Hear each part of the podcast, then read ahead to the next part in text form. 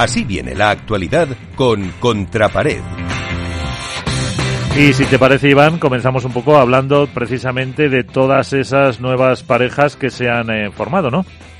Bueno, sí, despedíamos la semana pasada el programa, o lo abríamos, mejor dicho, con la ruptura inesperada de Stupa y Alex Ruiz. Y a lo largo de, esta semana pues se han ido configurando muchos de los rumores que, se tenían, más alguna que otra sorpresa.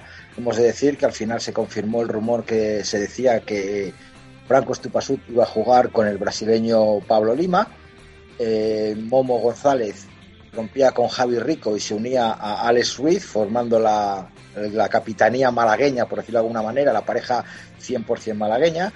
Javi Rico, obviamente, que se quedaba suelto, no sabíamos con quién iba a jugar y luego, pues a lo, a lo largo de la semana saltó la sorpresa en que la pareja de Lucho Capra y Javi Ruiz rompía también de forma inesperada y ahí ya se formaron otra vez una nueva pareja, que es la de Javi Rico y Javi Ruiz, que me parece un auténtico parejón, y luego la vuelta a los ruedos, por decirlo de alguna manera, a, una pareja campeona, nada más y nada menos que un Master, como fue en Valladolid el año pasado, la de Maxi Sánchez y Lucho Capra, que vuelven a unir sus palas en una pista. Y, luego la última que ha salido ha sido la, la vuelta otra vez a unirse de Aris Patiniotis y Denis Perino como pareja definitiva. Ayer en las redes sociales también apareció la ruptura de Uri Botello y Pablo Lijó provocado por los malos resultados de la temporada. Veremos a ver con quién eh, cuadran estas parejas. Se rumorea, eh, según informaciones que nos han llegado a todos nuestros compañeros, que Uri Botello puede jugar con Javi Leal y Cepero volvería a unirse con Lijó. Ojo a esto, porque es una pareja eh, que no terminaron bien. Parece ser que no terminaron bien que hubo algún tipo de problemas, de que si uno dejó a uno, otro dejó a otro, pues veremos a ver si ahora se acoplan de forma definitiva y hacen un buen tándem. En lo referente a, lo deportivo, hemos tenido eh, el ATP de Mónaco, el Master Hublot de Mónaco, en el cual el, hispano-argentino Andrés Britos y Barrera ganaron a Chiostre y Alfonso una final realmente muy disputada con 4-6, 6-4, 6-4. Recordar a la gente que no la ha visto que en el segundo set Chiostre y Alfonso tenían un 2-4 a favor y saque, y la reacción de Britos y Barrera fue realmente espectacular. Eh, destacar sobre todo en este torneo el gran torneo que ha hecho dos chicos de previa, Cristian Gutiérrez y el sueco Windal, llegaron hasta las semifinales. Y por supuesto también destacar un ex ATP, un perdón, un ex WPT, que es eh, Tito Yamaldi, que se quedó en semifinales. Me gustaría comentar también, Miguel y Álvaro y Alberto, buenas tardes, buenas noches, que ya veo que te has incorporado, eh, las declaraciones de Fabriz Pastor.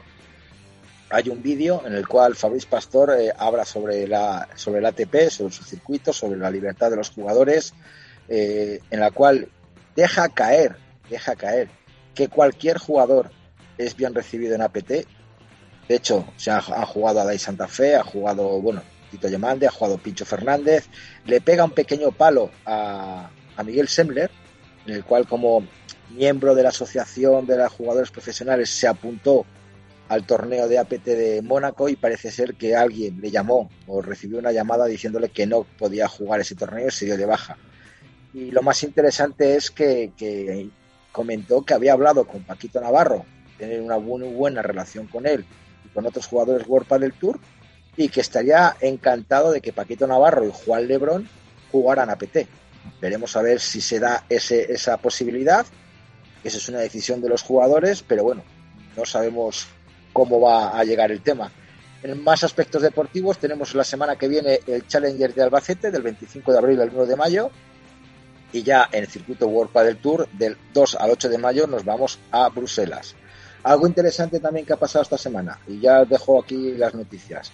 La noticia que sacaba el OK Diario, en el cual informaba que eh, Qatar Sport Investment no pagaría el 100% de las multas a los jugadores.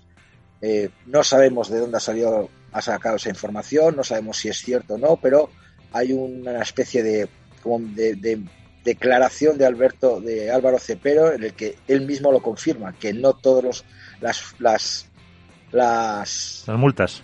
Las multas van a ser pagadas por QSI.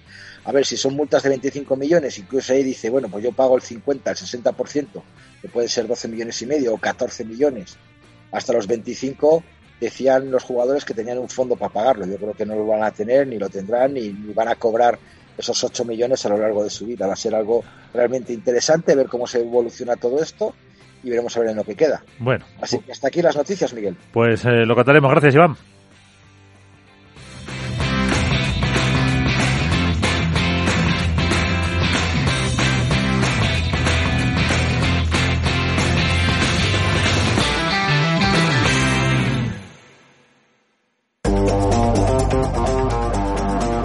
Hoy estás aquí y mañana... En cualquier parte. Llega a Capital Radio el primer programa sobre el metaverso de la radio. Todos los lunes de 2 a 2 y media de la tarde nos desplazamos por las ondas a diferentes universos con Selena Niezbala y el equipo de La Frontera VR. Sintoniza Metaverso en la Frontera y teletranspórtate con nosotros.